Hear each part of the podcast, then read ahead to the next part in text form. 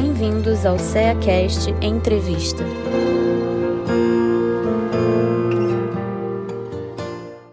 Sejam bem-vindos ao CEACast. Eu sou Alba Terra e hoje estamos aqui com a Carolina Ottoni, dermatologista, trabalhadora do Centro Espírita Leão Denis de Cabo Frio, no Rio de Janeiro, para falarmos sobre espiritismo e homeopatia. Seja bem-vinda, Carolina. Obrigada, Alma. Obrigada a todos que estão aqui compartilhando esse momento. É uma alegria muito grande podermos falar sobre dois assuntos tão interessantes, duas filosofias, a homeopatia e o espiritismo. Então, que a gente possa ter uma proveitosa, é, um proveitoso momento. Com certeza vai ser muito bom. É, Para iniciar, Carolina, o que é homeopatia? A homeopatia é uma forma de tratar as doenças do corpo e da mente, que usa como princípio a similitude, ou seja, homeo vem de igual, hipatia, doença. Então, tenta fazer um tratamento que não é o mesmo da alopatia, que trata pelo diferente. Então, o que, que isso quer dizer? Quando Hahnemann, que foi o, o iniciador da homeopatia, ele descobriu isso, ele viu que existiam substâncias que traziam no corpo de pessoas saudáveis sintomas relacionados a alguma doença quando eles eram, quando essa substância era dada em mínimas doses. Então, o princípio da similitude, ou seja, o igual tratando o igual ele faz com que o organismo reaja a que a, a doença possa é, se, ser curada.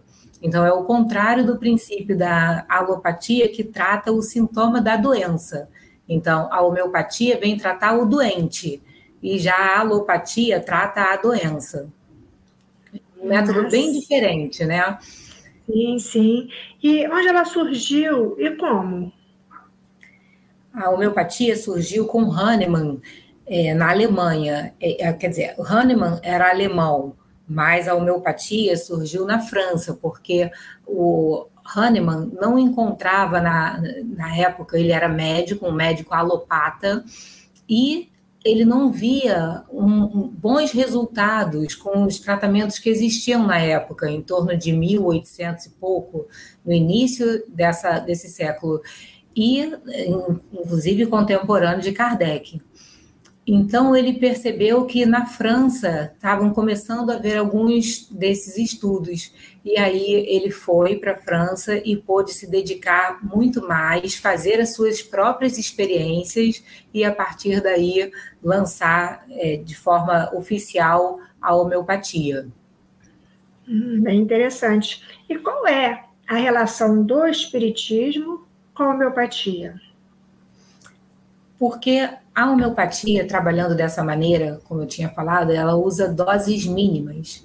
E essas doses são tão mínimas que acaba que não existe no medicamento homeopático mais a matéria é, biológica com que tinha aquela substância é, primitiva. Por exemplo, uma planta é diferente ter um fitoterápico de um homeopático. A fitoterapia, ela usa a planta como seu extrato natural. Então, tem lá a folha da arnica, é arnica, fitoterápico.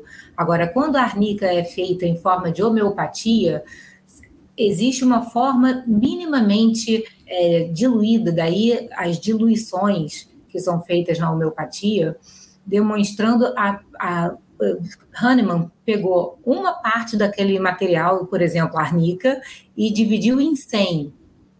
Então, é a parte sem, di, di, é, diluindo, diluindo numa, numa solução de água e álcool. E aí, diluindo em 100, se faz a um, uma parte centensimal, que é aquele CH que aparece na, na, nas formulações de homeopatia, não tem assim? Por exemplo, Sim. arnica 6CH, quer dizer, CH é centensimal hahnemanniano. Então, é, esse é o princípio da homeopatia.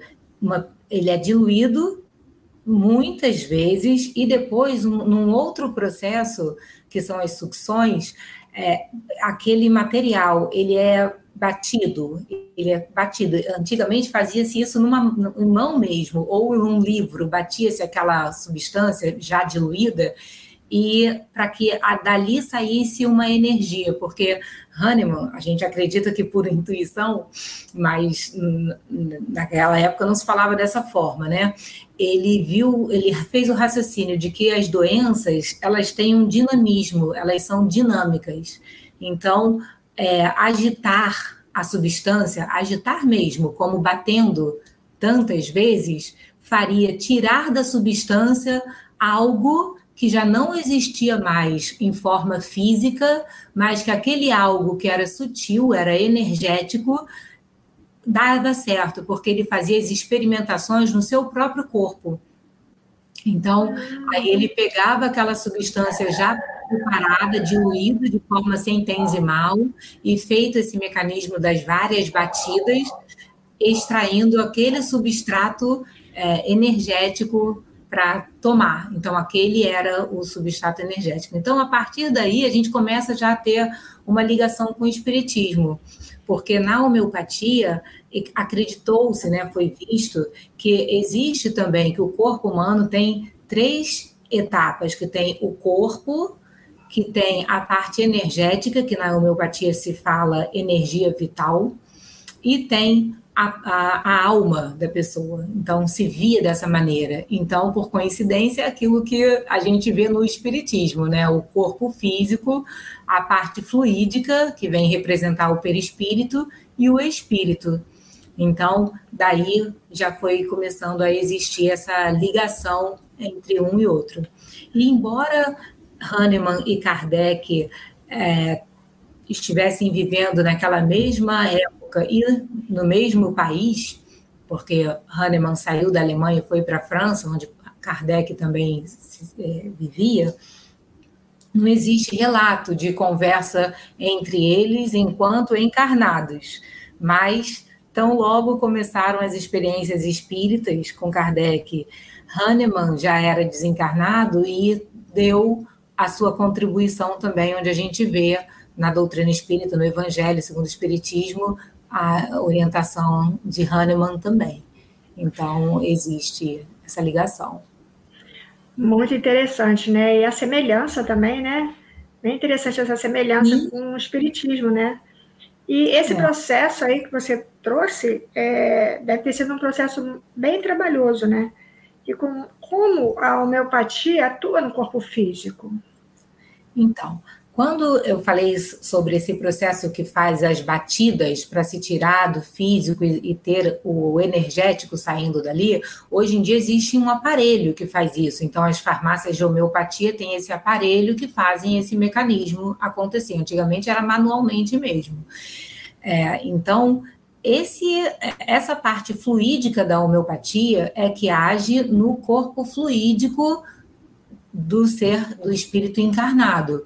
Então, essa é que é o mecanismo de ação da homeopatia. Então, a homeopatia, ela não tem contraindicação em relação à alopatia. A pessoa que está tomando seu remédio, por exemplo, nada impede uma pessoa hipertensa ou diabética ou que tá, esteja fazendo um tratamento é, junto ao psiquiatra com os medicamentos convencionais, que essa pessoa use também a homeopatia. Não existe um impedimento, porque o mecanismo de ação da homeopatia é no corpo fluídico e não nas células em termos de organelas. Não, não mexe na parte material do corpo físico. Ele, ele age na parte fluídica, que é, que é o nosso corpo semimaterial, né? E que a, a partir daí vai existindo o equilíbrio e dependendo de cada situação, se faz a, a prescrição de cada homeopático. E existe mesmo essa preocupação quando está se tomando homeopatia ou que já tem lá uma medicação alopata, existe essa dúvida, né, se pode se juntar os dois tratamentos, né? Sim, até é, é importante esclarecer também que nem é todo medicamento homeopático que pode ser usado, né? É, às vezes acontece de, de, de uma pessoa, um leigo, prescrever ou indicar uma homeopatia, não se deve fazer isso também. Até porque é, em relação a isso que a gente estava falando da técnica com que se faz o medicamento homeopático, é, foi visto que quanto menor é aquele número que tem ali no, no, na, na indicação da, da, homeopatia, mais efeitos junto à matéria ele vai ter. E quanto maior é esse número, mais efeitos sutil, ou seja, em relação mais a pensamento, a sintomas comportamentais, ele vai ter. Então, vamos considerar a arnica, como eu estava falando no princípio.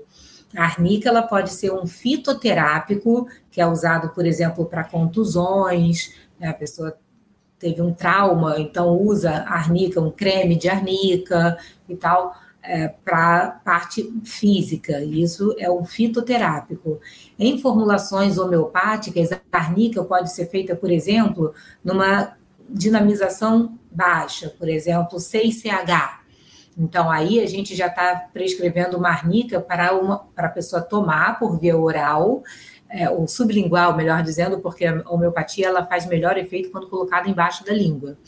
É, e aí, essa arnica 6CH vai estar mais indicada para uma contusão, mesmo para melhorar os sintomas daquela contusão. Ficou um roxo, ficou um hematoma, a pessoa bateu de carro, então está cheia de dores. Então, é uma, tá, tá, o nosso objetivo é uma dor física. Agora, a mesma arnica, quando prescrita numa composição de 200 CH, imagina, 200 CH, ela é quase já não tem mais matéria nenhuma ali.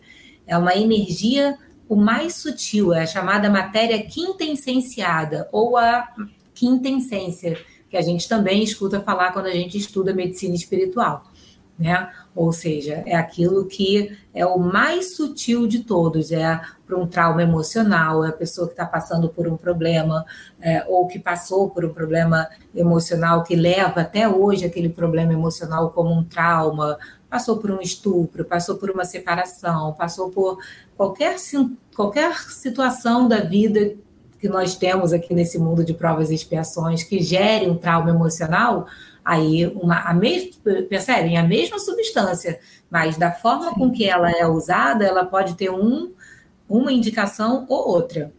Entendi. E é, você falou de energia aí, né? Você fala de energia quando fala de homeopatia. E a gente pode dizer que é o mesmo processo do que acontece nos passes aí que a gente toma nas casas espíritas, né? É o mesmo mecanismo? Não é que seja o mesmo processo, o mesmo mecanismo, até porque até hoje não está completamente entendido como é exatamente a, a forma com que a homeopatia atua. Sabe-se que é, é, é, uma, é energético, atua no que eles chamam de, de fluido vital, né, ou energia vital, é, só que como isso exerce o efeito nas organelas das células, até hoje não se sabe exatamente. Então, aquela fisiopatologia ex exata da homeopatia não se sabe. Mas se diz que é uma ciência porque tem todo um método científico que comprova com observação, com o método habitual da, da ciência, mostrando que tem essa conotação científica, porque a homeopatia já sofreu muita é, sofre ainda até hoje é, muita oposição dos alopatas, né, achando que não é uma ciência e tal, mas cada vez mais se comprova que sim. Principalmente hoje em dia, onde a, a parte da física quântica já está muito mais aflorada, mais conhecida, mais é, comprovada. Então, cada vez mais a ciência vai é, descobrir até mesmo as coisas que a gente aprende na medicina espiritual. Então, como você perguntou, em relação aos passes, não é que faz a mesma ação, mas eles têm o mesmo sítio de ação. Por quê? Porque o passe dado na casa espírita, ou qualquer passe, é, qualquer técnica que atue no fluido vital, como, por exemplo, o jorei, o reiki, mas aqui a gente está falando do passe espírita, ele age no perispírito, ele age na, na, no fluido, assim como a homeopatia também age no fluido. Então, é, essa é a similitude deles dois. Essa, é, esse é o ponto em comum. Mas não é a mesma coisa. Né? Os passes têm uma ação é, diferente porque não, é, não, não são tão específicos quanto cada substância que existe na homeopatia, que são centenas de substâncias. Então, o passe, existem vários tipos de passe, várias técnicas de passe, né? seja passe é, coletivo que se dá numa, numa sessão pública, seja um passe individual que se dá para um diagnóstico, uh, por exemplo, para uma obsessão, uh, para um sintoma é, mental de depressão ou ansiedade ou síndrome do pânico, seja um passe é, com o objetivo de uma cura de, ou de um alívio para uma asma ou para uma artrite, enfim, vão ter técnicas de passe específicas, mas todos eles vão agir no fluido vital, porque trabalha com energia, ou seja, o, o, o fluido do médium, o fluido espiritual também, quando se trata de um passe misto, agindo no perispírito. Entendi. Respondi? Com certeza, deu para esclarecer, né?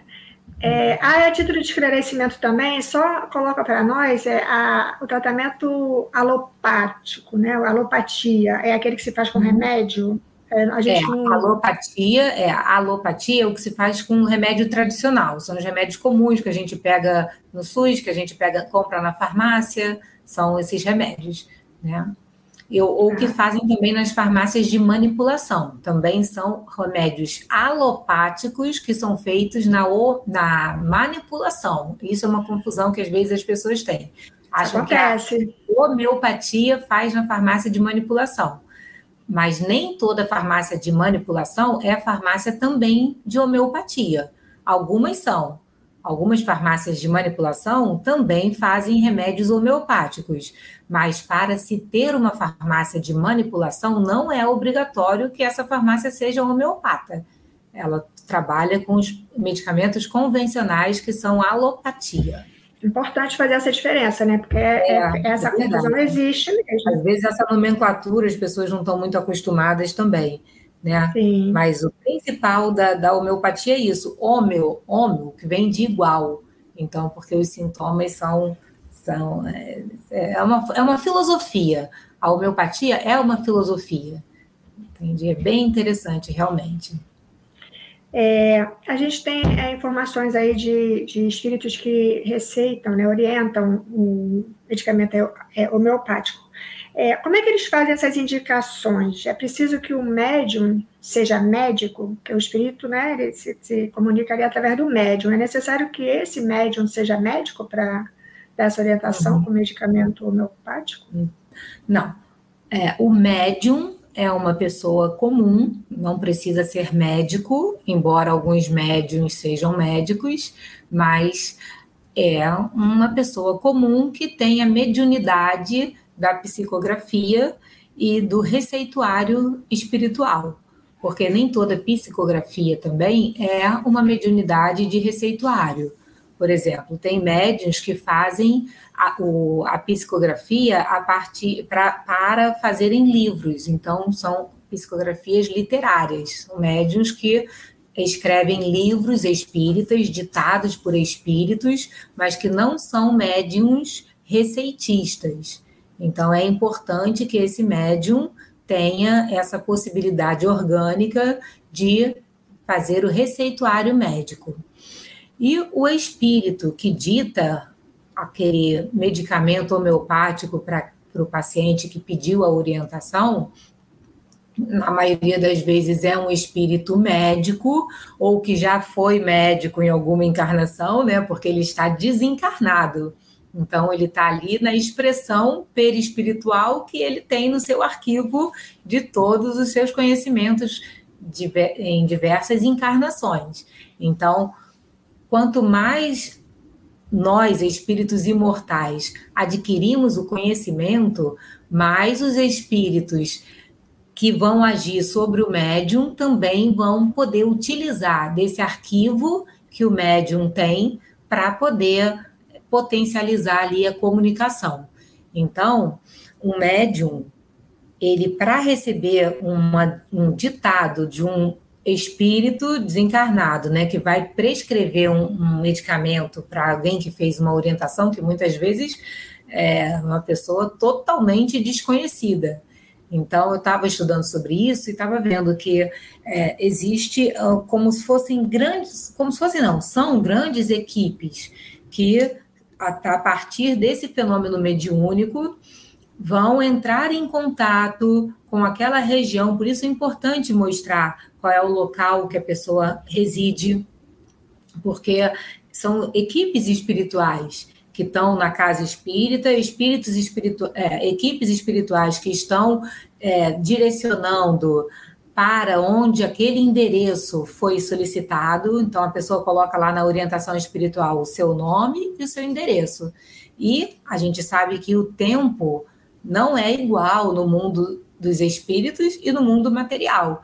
Então, rapidamente, através do processo mediúnico e, através da comunicação que existe entre eles, equipe espiritual, os espíritos ficam sabendo da composição perispiritual daquele que escreveu, solicitando a mensagem, solicitando a orientação do plano espiritual, para que esse espírito, junto ao guia espiritual do doente, e tudo mais, faça essa intercessão. Então, rapidamente, como aqui para a gente a internet faz chegar em todos os lugares do mundo, a equipe espiritual está apta a passar para aquele médium que tem a possibilidade do receituário mediúnico passar para o papel aquele pensamento que invade a cabeça do médium e ali se transforma em, em letras, né, em, em uma psicografia.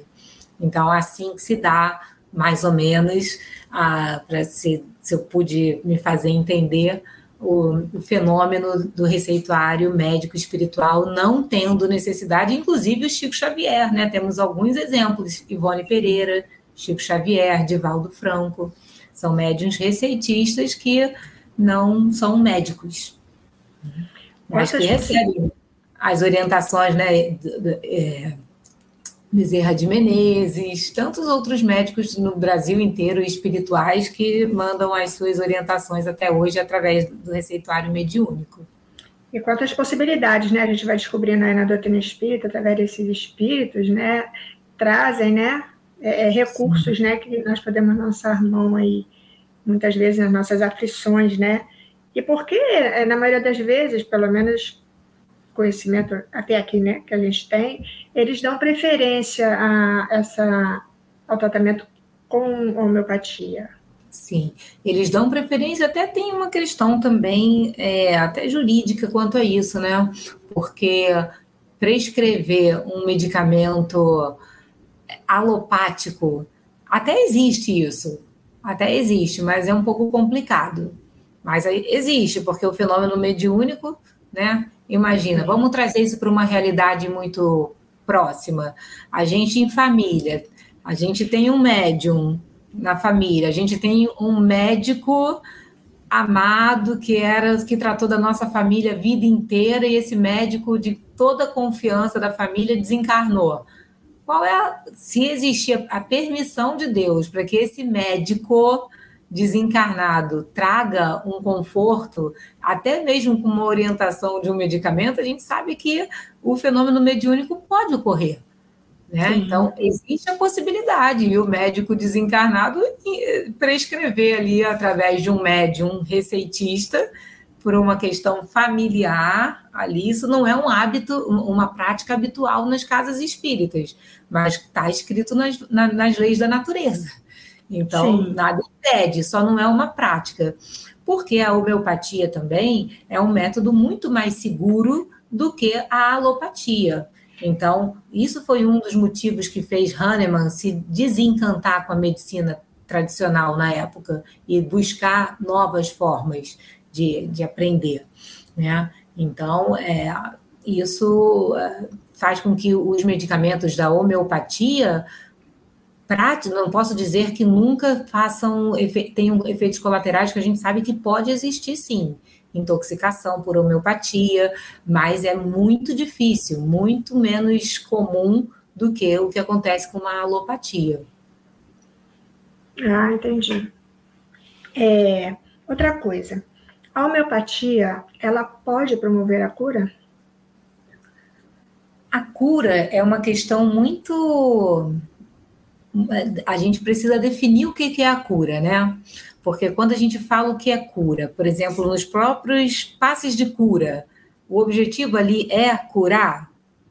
Não. A gente não pode ter como propósito, enquanto casa espírita, enquanto médium, a gente não pode oferecer e essa certeza para o paciente que a gente vai fazer um passe de cura e o paciente vai ficar curado, porque a cura é algo muito mais complexo, né? Então, a gente fala cura quando a, o espírito está curado daquilo que o corpo físico reflete como doença física.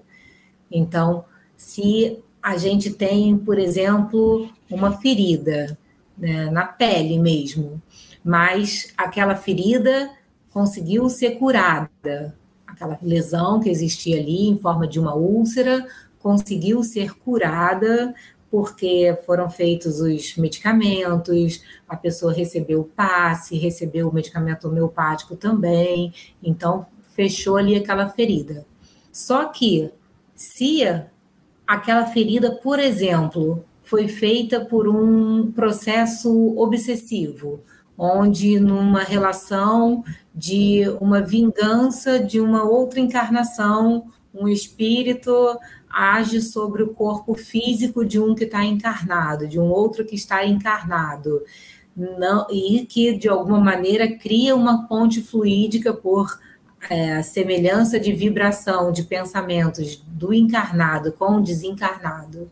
E aquele que não perdoou aquele que hoje está encarnado, porque na anterior reencarnação era um senhor, donos de escravos e que fazia muitas atrocidades na época com aquele que hoje está desencarnado, cheio de mágoas, cheio de ideia de vingança e que ainda tem uma ponte fluídica de pensamentos ali. Então, ao entrar nessa sintonia, o encarnado pode abrir novamente uma ponte para que o, as dores que aquele que ainda se sente como um escravo, que ainda se sente com as feridas causadas ali por aqueles aquelas correntes que antigamente se colocavam nos escravos para que eles não fugissem e trabalhassem acorrentados. Infelizmente, a gente tem que lembrar essa época horrível do passado, mas é uma coisa que existe. É fato, né? Então, é fato. Aquela ideia que o espírito ainda sofredor, que ainda não conseguiu entender que já passaram séculos e ele está ali ainda com aquela ideia de vingança, aquilo pode, por uma, uma questão fluídica, interagir com o perispírito do encarnado e gerar novamente uma úlcera de pele.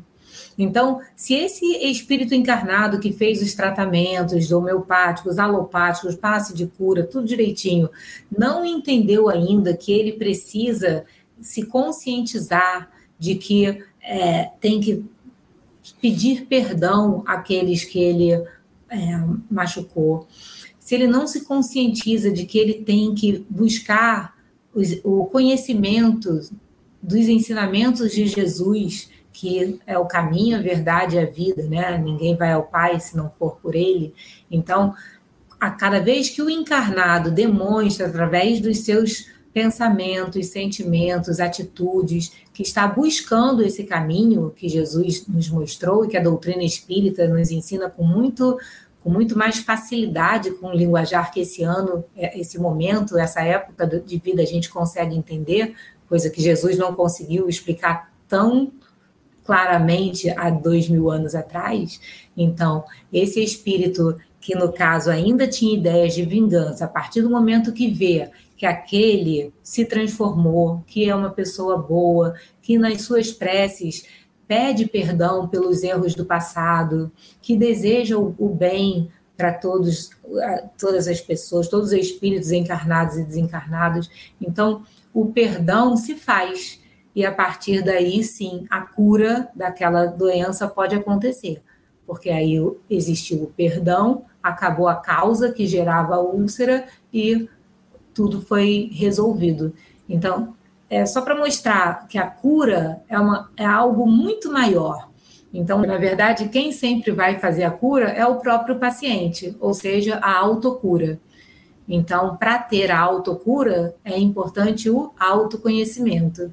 E para ter o autoconhecimento, a pessoa tem que ter coragem de olhar para dentro de si e tentar enxergar, sem véu cobrindo visão nenhuma, quais são os defeitos, quais são aqueles vícios de pensamento e de sentimento que a gente ainda tem, para que a gente possa identificar o que, que a gente ainda não está indo bem, como Jesus ensinou, a gente ainda se afasta dos ensinamentos de Jesus, e a gente também precisa ver aquilo que a gente já tem de melhor, o que, a gente já conquistou também, fortalecendo a nossa autoestima, mostrando eu posso ser melhor, porque hoje eu já não faço e já não sinto como eu fazia, eu sentia 10 anos atrás, há 5 anos atrás ou no ano passado, e isso fortalece a nossa possibilidade íntima de buscar ser melhor sempre, sem pensar, ah, eu sou assim, então eu vou morrer assim. Não, não podemos pensar dessa maneira, porque assim a gente não consegue se curar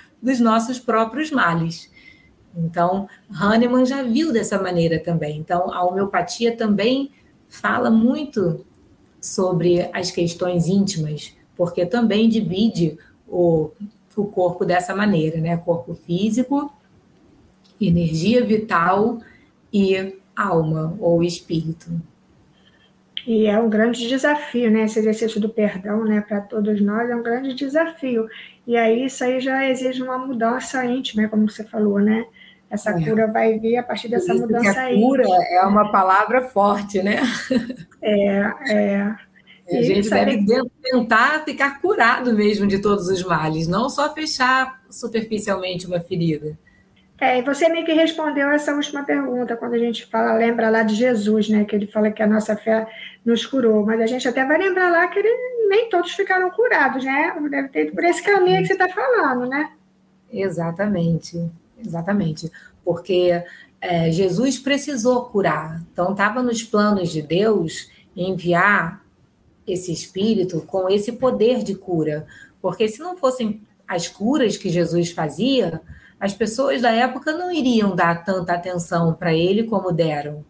Né? Ele não faria tantas mexidas quanto ele, ele conseguiu fazer no pensamento, até mesmo aqueles que não queriam seguir a ele. Mas ele foi tão importante e, e, e mexeu naquela época que tinha os que amavam e os que odiavam, mas todos procuravam saber quem era ele, né? E através das curas, as pessoas cada vez mais queriam saber e conhecer quem era aquele que curava, né? E aí, a partir daí, ele foi tendo credibilidade. Só que quando ele curava, ele falava exatamente isso, que a sua fé lhe curou. E nem todos ficaram curados para sempre, porque alguns ele curava naquele momento, só que logo depois que conseguiam a cura, se afastavam de Jesus, se afastavam dos ensinamentos de Jesus, e com isso a doença voltava. Isso acontecia muito né, bem definido nos leprosos, né, que voltaram a ter a lepra. Enquanto que aquele que continuou com ele, seguindo, né, estando ali no orar e vigiar, que Jesus nos ensinou, esse teve a cura definitiva. Então é muito importante isso.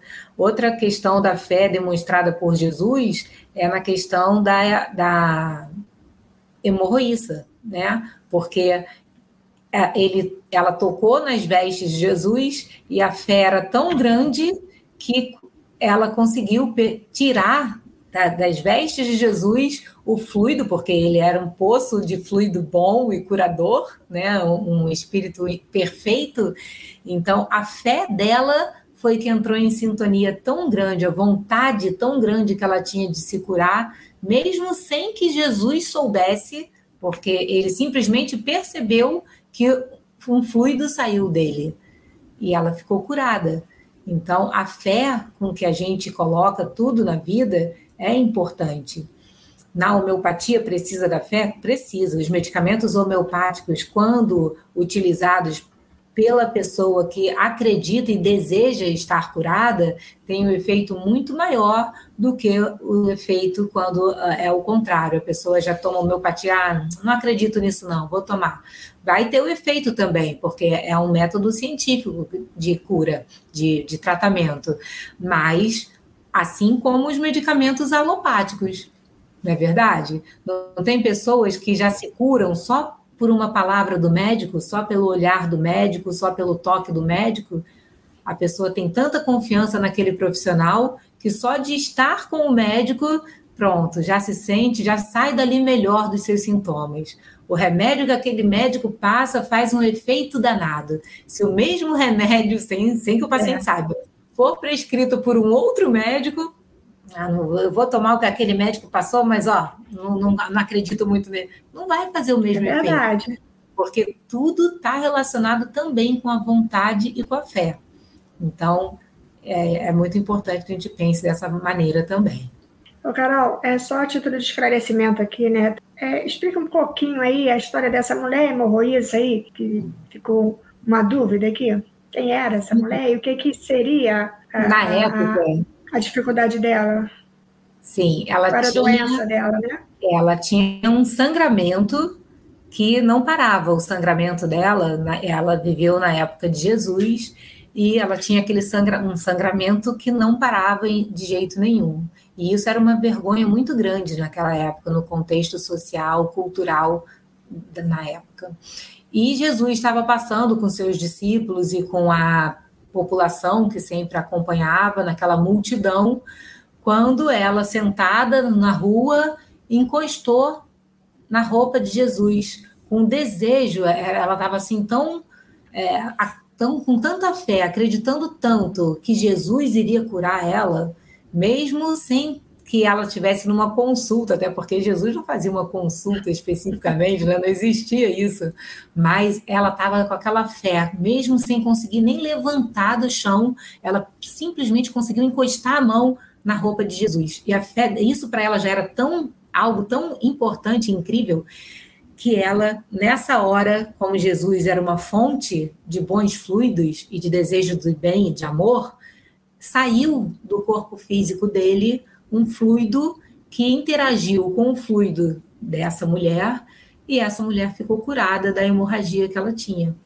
Então, Jesus, nessa hora, em plena multidão, ele percebeu que aconteceu, quem foi que me tocou? Porque ele não sabia, era um processo totalmente inconsciente, ele não estava vendo, não foi algo que ele desejou fazer.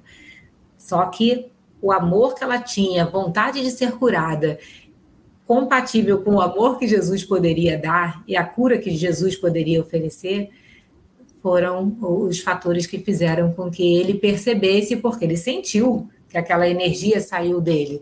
E aí os discípulos falaram: Não sei, Senhor, como que a gente pode saber como são tantas pessoas, como alguém te tocou? Até que Jesus viu que tinha havia sido aquela mulher.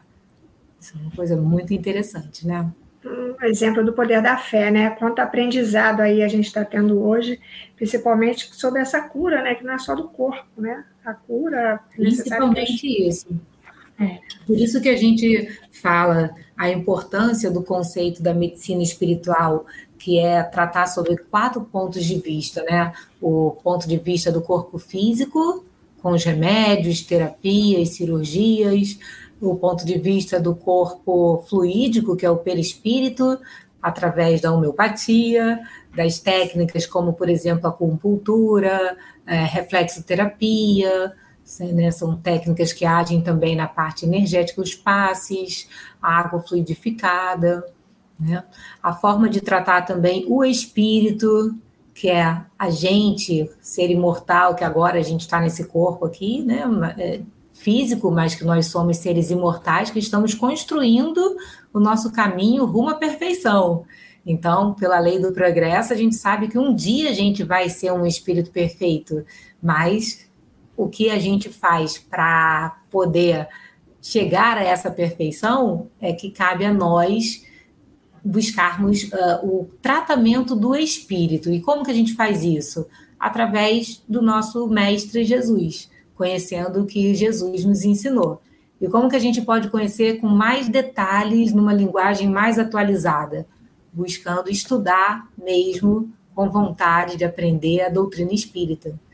Porque assim a gente tem ensinamentos morais, ensinamentos do poder fluídico, tantas coisas que a ciência só agora está tá comprovando e que Kardec já colocou lá na Gênese, no Livro dos Espíritos, né?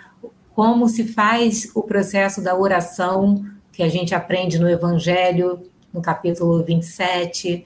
Então, como que a gente tem tantos é, conhecimentos trazidos em 1800 e pouco e que agora a ciência está comprovando? E quanto que ainda tem mais a comprovar? Sem falar dos livros de André Luiz, né? Ivone Pereira. Então, a gente vai vendo que tem que estudar mesmo, que assim a gente está é, melhorando enquanto espírito. E, por exemplo, se a gente não entende isso e busca ser um, um espírito que não perdoa, que guarda mágoa, ressentimento, a gente não vai conseguir resolver esses problemas de taquicardia e aflição na região peitoral. Por quê? Porque não vão ser só os medicamentos que vão agir na frequência cardíaca que vão ajudar. Eles vão ajudar, sim, mas não vão resolver o problema. Então, por isso que a medicina espiritual também convida a pessoa a entender as leis de Deus para tentar essa reforma íntima, para poder, a partir do, das virtudes do Cristo, ser um espírito melhor que vai ter um corpo físico melhor também. Né? E a, o quarto ponto de vista do, da filosofia do pensamento é, da medicina espiritual é a interação do, do mundo espiritual no mundo material, como eu dei o exemplo mais é, lá no, no, início, da interação do, de espíritos desencarnados no corpo físico trazendo doenças. E lembrando que os espíritos desencarnados também podem trazer a cura das doenças da alma e do corpo quando a gente se une a bons espíritos. Né? Então, assim, é sempre importante lembrar. Quanta coisa boa, né? Fica aí o convite para todos aí que estão ouvindo, né? É, estudar a doutrina espírita, né? Que tem muitos recursos e nós estamos encerrando aqui a nossa entrevista, mas a Carolina com certeza vai retornar aqui para falar mais aí, trazer mais informações sobre essa medicina espiritual aí, né? Que alcança não só o corpo físico, mas principalmente esse espírito imortal que nós somos. Foi muito bom estar com você, Carolina. Obrigada, Alba. Foi uma alegria. O tempo passa tão rápido que eu não estou nem acreditando que já está acabando. Meu Deus. então, é, é, sempre uma alegria e eu agradeço a Deus a oportunidade, porque a gente que busca conhecer um pouco mais através dos estudos e da prática a doutrina espírita, a gente fica feliz em divulgar, porque quanto mais pessoas entenderem essa realidade que a doutrina espírita traz para a gente, mais é, cura das doenças a gente vai ter. Então, é uma alegria para mim também estar aqui hoje, é, podendo chegar aos lares das pessoas e aos corações também. Tá bom, muito obrigada pela oportunidade, Alma. Então, aguardamos vocês até o próximo CEACast. CEACast o podcast do Centro Espírita Antônio de Aquino de Rio das Ostras.